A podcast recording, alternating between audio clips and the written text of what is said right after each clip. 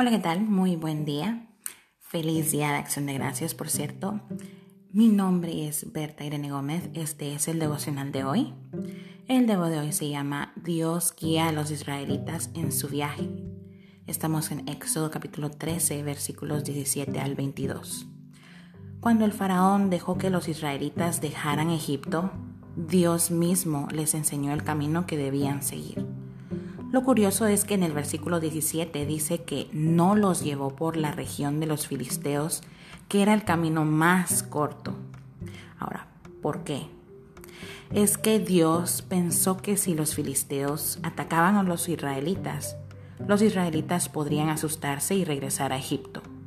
Por eso hizo que los israelitas rodearan el camino del desierto que lleva al mar muerto. Así salieron de Egipto. Moisés ordenó que llevaran los huesos de José, pues antes de morir José les profetizó a sus hermanos que Dios vendría a ayudarlos, y les pidió que cuando eso pasara, que se llevaran sus restos. Los israelitas empezaron su viaje en Sukkot, llegaron a Etam, donde comenzaba el desierto. Ahí acamparon y dice el versículo 21 que Dios no los dejó solos en ningún momento.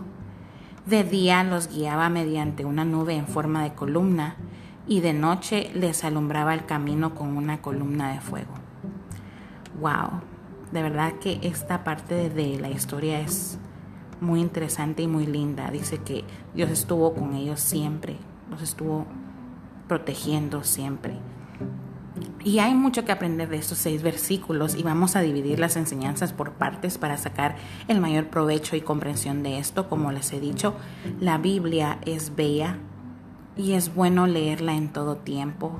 Siempre hay una palabra de fortalecimiento en ella para nuestra vida. Y te prometo que si empiezas a leerla, yo sé que cuesta, yo sé que a veces empezamos a hacerlo como una obligación, pero hazlo y vas a ver que poco a poco te apasionará leerla, luego empezarás a estudiarla, meditar en ella y qué mejor que al final la pongamos en práctica, ¿no?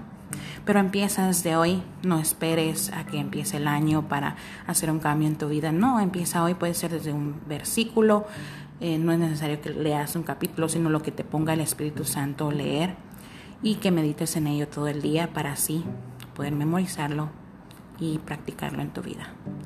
Dios te bendiga, nos vemos a la próxima.